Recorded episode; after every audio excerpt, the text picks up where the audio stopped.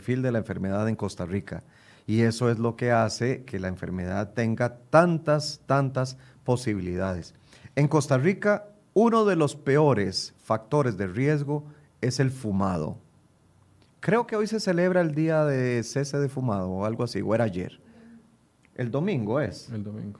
el próximo domingo.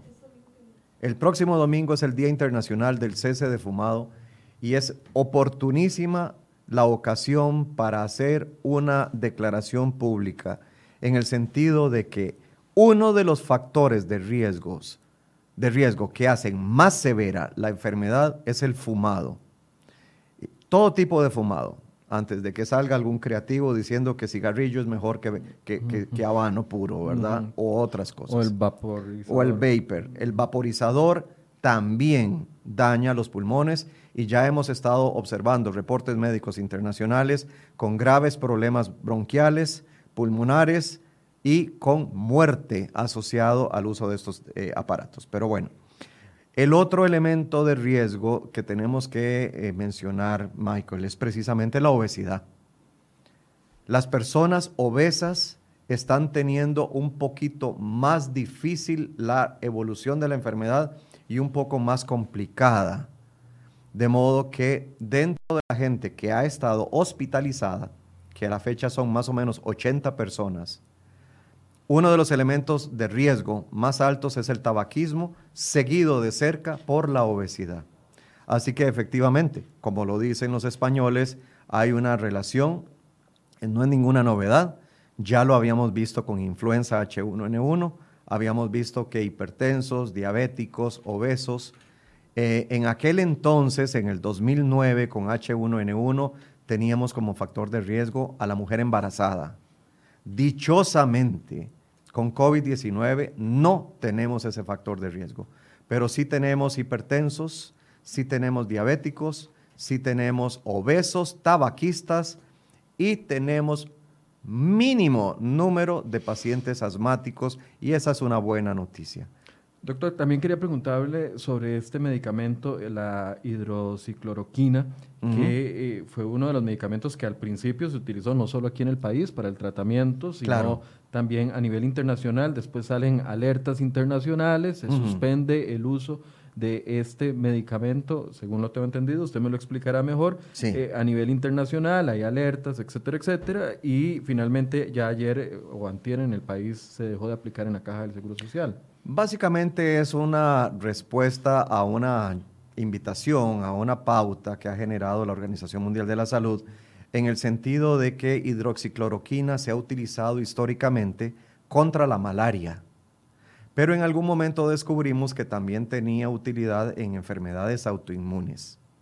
La hidroxicloroquina es un antimalárico, es un medicamento para la malaria, pero además se descubrió hace varias décadas que tiene ciertos efectos de modulación sobre el aparato inmune y que como consecuencia se puede utilizar en gente que tiene enfermedades como el lupus. El lupus es una enfermedad autoinmune, es una enfermedad reumática, por decir de alguna manera, que ha permitido ser tratada con plaquinol o con hidroxicloroquina. Plaquinol es una de las marcas ¿verdad?, de la hidroxicloroquina, que nos ha dado muchísima experiencia en Costa Rica.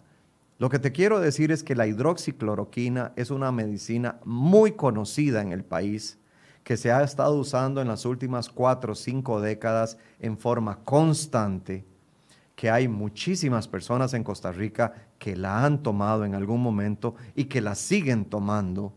Estamos hablando de que con toda la experiencia clínica que tenemos, nos sentimos muy contentos de encontrar un, medicamento que de manera oportuna podría ayudarnos a tratar COVID-19. Los franceses, en una forma muy entusiasta a través de uno de sus ministros, sacaron una publicación y dijeron que era muy buena contra COVID-19. Y a partir de ahí, varios centros del mundo, incluyendo los médicos de la China, los de Taiwán, los de Singapur, empezaron a decirnos lo mismo. Pero nos dijeron, no tenemos tanto entusiasmo como los franceses porque no estamos obteniendo los mismos resultados que ellos. Sin embargo, sí tenemos buenos resultados. Luego empezaron a salir otros grupos en los que la hidroxicloroquina no tenía tan buen efecto, pero finalmente Estados Unidos encontró que sí tenía mucha utilidad. Y juntando la experiencia de Taiwán, de Singapur, de Hong Kong, de, España, de Italia, de Estados Unidos, etc., empezamos a usar la hidroxicloroquina y a monitorizar a nuestros pacientes y no hubo ni un solo evento desafortunado con el uso de la hidroxicloroquina. Eh, a eso es lo que quiero llegar. En las 80 personas que tal vez han pasado por hospitales y tal vez han consumido para esta enfermedad en particular. Todas recibieron hidroxicloroquina. Deberían de estar preocupadas porque la OMS dijo ayer no le suministran a todo el mundo, van a, tener, a empezar a tener consecuencias. Vamos a ver, si usted se toma una acetaminofén, ¿qué le pasa? Le baja la calentura. Si se toma 20, se muere.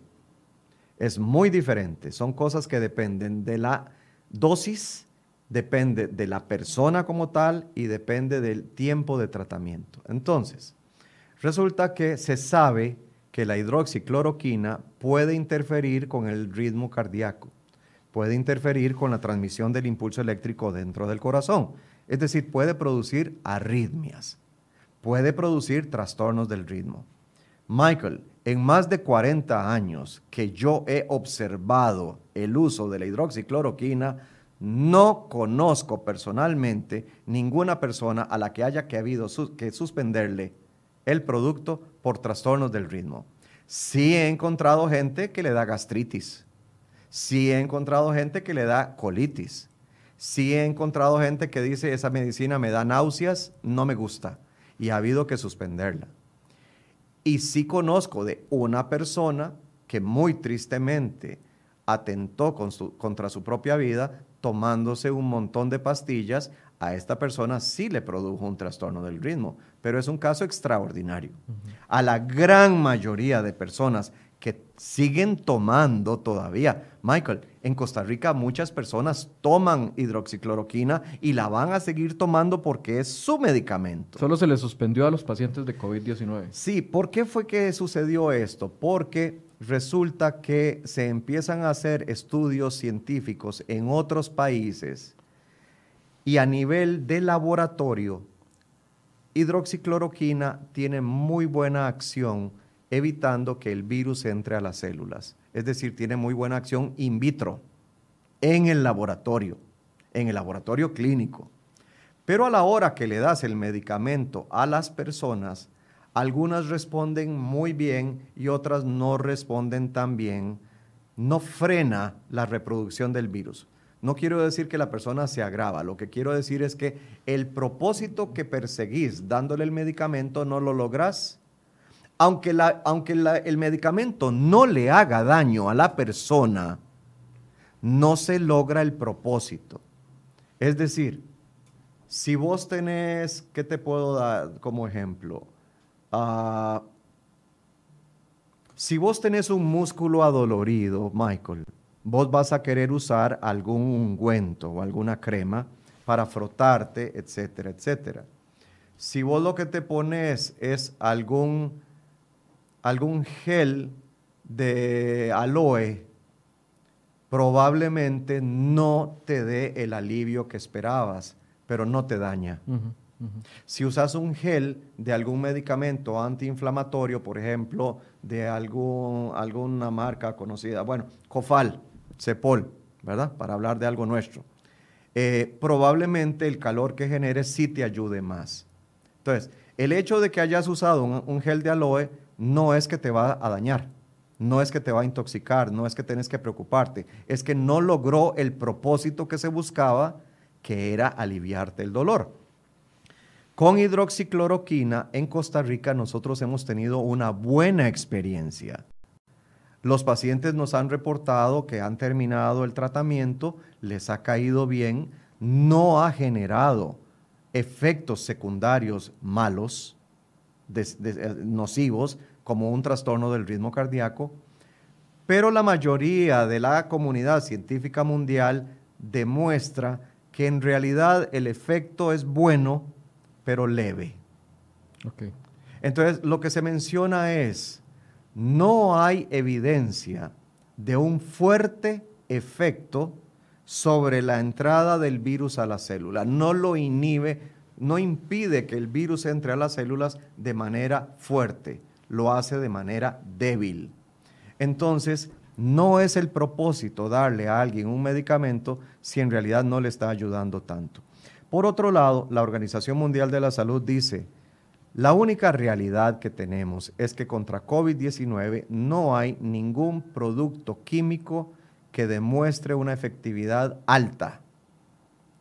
Y entonces lo que solicitamos o lo que recomendamos es que todo medicamento que se use se use dentro de una investigación científica. Entonces la caja del Seguro Social acepta esa invitación y dice, ok, a partir de hoy, a pesar de no tener efectos secundarios nocivos, feos, desagradables o mayores, o mortales, o mortales, vamos a suspender temporalmente el medicamento con el propósito de observar la evidencia científica que se está acumulando a nivel internacional y en el caso hipotético de que lo volvamos a usar, lo vamos a usar siguiendo la recomendación de la OMS en el contexto de una investigación clínica. Doctor, una conclusión. La conclusión, quisiera que me dieras la oportunidad de reiterar, yo sé que sueno repetitivo, discochocho. Ese es su trabajo, doctor. Es mi trabajo y es mi responsabilidad. Michael, Costa Rica se ha lucido el pueblo costarricense se ha lucido y somos el milagro de América Latina. Somos el milagro de América Latina porque hemos logrado ponerle un alto que nadie esperaba a COVID-19. Pero ahora vienen momentos más difíciles porque tenemos varios agravantes. Tenemos la entrada de las lluvias, cambio de clima, tenemos la reapertura con pérdida del confinamiento y salida a la calle de muchas personas y exposición a muchas posibilidades de contagio. Y es el momento para pedirle a la gente, por favor, lávense las manos con el mismo entusiasmo que lo hicieron en marzo y en abril. Lávense las manos frecuentemente, correctamente, 20 segundos o más, con agüita y con jabón, tosan correctamente, estornuden correctamente y por favor guarden la distancia corporal. Es el momento para pensar en eso. Hay que saber que vienen tiempos difíciles por lluvias, por reapertura y por diferentes elementos más que Costa Rica tiene que tener muy clara, muy claro. Por favor, sigamos, sigamos adelante, no bajemos la guardia. Nos hemos lucido, sigamos haciéndolo no hagamos cosas que empañen nuestro, nuestro brillo. Podemos hacerlo, es fácil. Ya no tenemos que quedarnos obligatoriamente en casa. Ya podemos salir siguiendo la norma del Ministerio de Salud. El lunes entramos en la fase 2.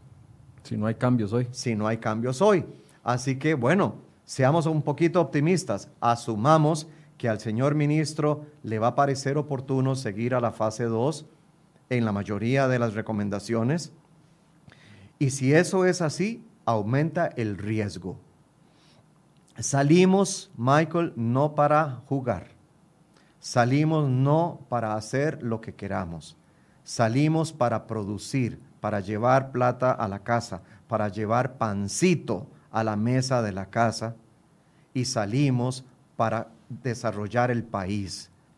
Al salir, incrementamos el riesgo, aumentamos la posibilidad de enfermar y enfermarnos nosotros y enfermar a los demás. Y como vos lo dijiste, Michael, fue mi alma, qué lindo ejemplo diste. Una persona enferma mandó al confinamiento seis familias. ¿Eso fue lo que dijiste? Correcto. Una, una persona enferma hizo que seis familias tuvieran que confinarse o entrar en cuarentena.